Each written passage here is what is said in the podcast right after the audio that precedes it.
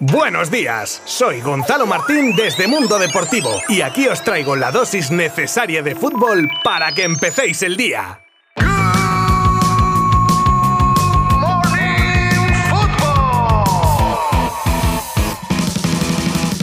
Muy buenas a todos. Ante todo espero que estéis teniendo un gran lunes, independientemente de lo ocurrido ayer en el clásico, ¿eh? Del que vamos a hablar en profundidad y con sonidos de protagonistas dentro de unos segundos, como no podía ser de otra manera. Además, repasaremos los resultados que se han dado en esta jornada liguera a falta del Villarreal Osasuna de hoy y también tenemos varios récords o rachas que se acaban, así como la que ha tenido Guardiola con la grada de Anfield donde ha tenido sus más y sus menos. Os habla Gonzalo Martín desde Mundo Deportivo y vamos con todo esto ya mismo.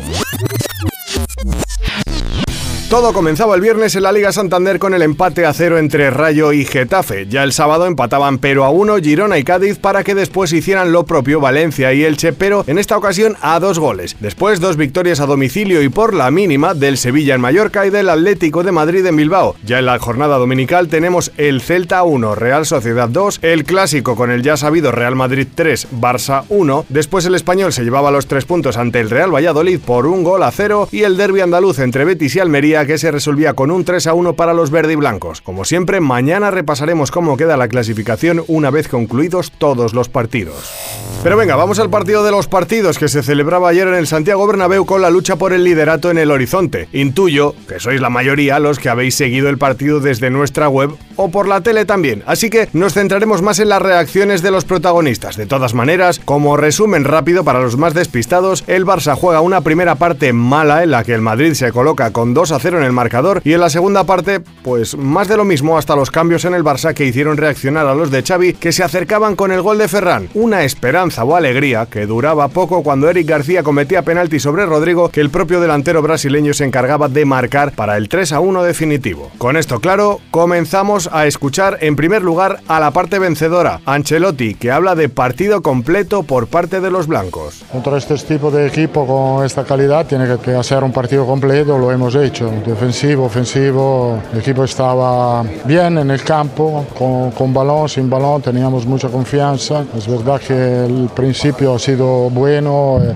nos hemos adelantado bastante pronto y desde ahí lo hemos controlado bastante bien también en la segunda parte. Escuchamos ahora dos piezas claves de la victoria del Madrid, Modric y Valverde, que evidentemente felices los dos, hablan de que han sabido sufrir y con un algo de suerte también han sido muy contundentes. Una palabra, la de la contundencia, muy usada en el día de ayer. Muy contento y queríamos agradecer a la gente por el ambientazo que crearon hoy. Sí, lo sabíamos que, que va a eh, llegar un, un tiempo en el partido donde vamos a tener que sufrir porque ellos, ellos, manejan balón bien y ahí donde teníamos que dar uh, más de cada uno y defender fuerte y sufrir y lo hemos hecho. Y luego estuvimos muy contundentes arriba. Estoy muy feliz, eh, primero de la victoria del equipo, del trabajo que hicieron todos, el esfuerzo, el sacrificio. Sabíamos que, que iba a costar, que iba a ser duro, pero bueno, también en lo personal eh, es una felicidad inmensa y bueno, trato de disfrutar cada momento. Eh, supimos defender, supimos sufrir en momentos cuando íbamos 1 a 0,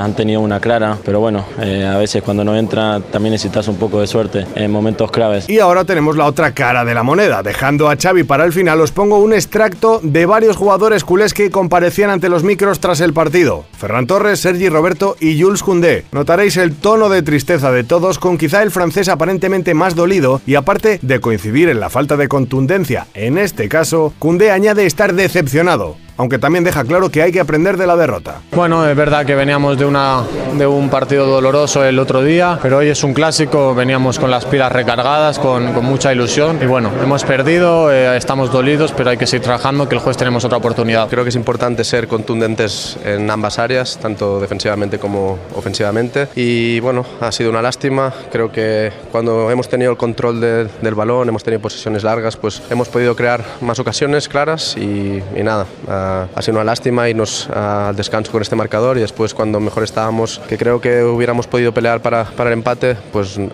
hemos encontrado un penalti en contra que ha ha sido imposible pues empatar. Muy decepcionado, creo que no hemos hecho un, mal partido, pero en la primera parte hemos fallado en donde ellos están fuertes, en las transiciones, creo que en el primer gol tenemos que hacer falta y después no pilla una contra. Y, ah, y, el, y el segundo gol es un poco lo mismo, eso es la fuerza de, de este equipo, ah, cuando a veces no, no tienen la pelota, ah, parece que, que estás sufriendo y al final en dos ocasiones te meten dos goles.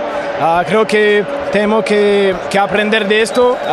Y bueno, acertar también un poco más. Por último, varios sonidos de Xavi Hernández, tanto al terminar el partido como uno en la sala de prensa donde fueron a pillar al entrenador culé, pero no hubo suerte. A pie de campo y respondiendo a las preguntas de los compañeros de la tele, hacía su análisis del encuentro. Bueno, la sensación de, que tengo ahora mismo es que estamos en una dinámica negativa, que no nos sale nada, que lo intentamos, que, que tenemos fe, que tenemos amor propio y lo intentamos hasta el final. Y hoy es verdad que solo son tres puntos, pero era una oportunidad muy buena para nosotros de seguir líderes y, y bueno, nos vamos de vacío. No hemos tenido nuestras opciones, les hemos tenido ahí muchas veces en el, en el área y no hemos aprovechado nuestros momentos. ¿no? El fútbol tiene estas cosas. El Madrid ha aprovechado sus momentos, ha defendido muy bien, nos ha costado mucho más a nosotros y tengo la sensación esa, ¿no? de que estamos en una dinámica que no nos, no nos sale nada y hay que cambiarla ya a partir del jueves. También responde a si saca algo positivo del partido, como por ejemplo la salida de Ansu o no y dice esto. Sí, bueno, en general no puedo estar contento con casi nada, ¿no? Perdiendo en el Bernabéu 3 a 1, la verdad que la sensación es muy mala, muy mala. Pero bueno, eh, cosas, notas positivas, pues que los que han salido en la segunda parte, pues han salido con, mucha intensidad, con mucha agresividad, que hemos tenido al Madrid ahí en su área para hacer el empate a 2, creo, recuerdo una, muy clara de, Ansu para el 2 a 2 y luego ha venido el penalti, ¿no? Bueno, intentar sacar cosas positivas, eh, hacer mucha autocrítica, eh, saber perfectamente, lo sabemos todos desde dentro, que no estamos bien, que estamos en una mala dinámica y cambiarla lo antes posible. ¿no? Luego se le hacía hincapié en las debilidades defensivas, muchas durante el partido, por cierto, y respondía así. Sí, hasta ahora estábamos muy bien en liga, eh, sí que es verdad que tenemos que mejorar la contundencia, la agresividad. Hoy habíamos hablado también de parar contras, parar transiciones, que el Madrid lo aprovecha muy bien, y en la primera de cambio pues nos han, nos han pillado en el 1-0, ¿no? Así que, bueno, hay que mejorar, hay que mejorar en todo, ¿no? Insistir que, que estamos en construcción, somos un equipo en construcción, llevamos pocos partidos, pero hay que mejorar muchísimo, ¿no? Hay que ser más competitivos para, para sacar más cosas en este tipo de partido. Ya en rueda de prensa y para terminar, se le insinuaba que hablando de los fallos del equipo, estaba señalando a los jugadores. La preguntita polémica del día. De todas maneras, Xavi salía airoso con la respuesta. nunca en la vida va a pasar que yo apunto a los jugadores, pero yo explico lo que nos ha pasado. Si yo estoy en, el, estoy en el barco capitaneando esto, para nada, para nada. Es un error mío también de no transmitir, a lo mejor de no, de no poner más énfasis en lo que tenemos que hacer, pero que no son errores, son errores. Si hablamos de lo que ha pasado, pues son errores puntuales. Y para cerrar tema clásico, por hoy, ¿cuál era la sorpresa cuando al leer el acta de Sánchez Hernández veíamos la aparición de nada más y nada menos que Joan Laporta en el vestuario arbitral para quejarse de la actuación del colegiado y pidiendo explicaciones de forma reiterada? El murciano escribía que el presidente azulgrana tuvo que ser invitado a abandonar dicho vestuario. También parece ser nos cuentan que todo lo ocurrido se produjo de forma respetuosa y centrado en la no revisión de un posible penalti de Carvajal sobre Lewandowski. Viajamos ahora a Inglaterra donde se enfrentaban Liverpool y Manchester City. Vaya partidazo ¿eh? de altos vuelos, en los que los Reds se imponían con el gol de Mohamed Salah, terminando así con la racha del equipo de Guardiola que no había perdido aún en Premier desde febrero, y que además sirve para dejar aún más líder al Arsenal de Arteta, un Liverpool muy sólido y disciplinado que supo frenar a Haaland y compañía. Partido con alguna que otra polémica y con el enfrentamiento no muchas veces visto entre Pep y la afición del Liverpool cuando estos aplaudían y tono de mofa, se burlaban de un gol anulado a Foden, momento en el que el de San se encaraba con la grada dejándonos una de las imágenes del encuentro.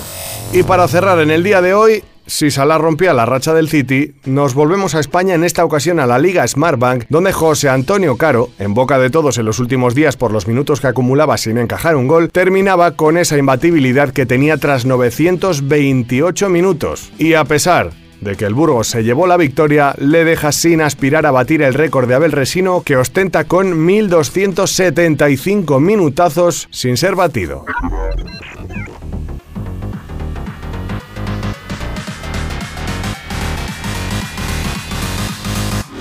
Esto es todo por hoy. Muchas gracias por comenzar y confiar en nosotros una semana más. Mañana volvemos y os recuerdo que hoy a las 9 juegan el Villarreal y el Osasuna y en la Liga Smartbank se enfrentan Sporting y Eibar. Partidazo también. Abrazo virtual. Adiós. Mundo Deportivo te ha ofrecido Good Morning Football, la dosis necesaria de fútbol para comenzar el día.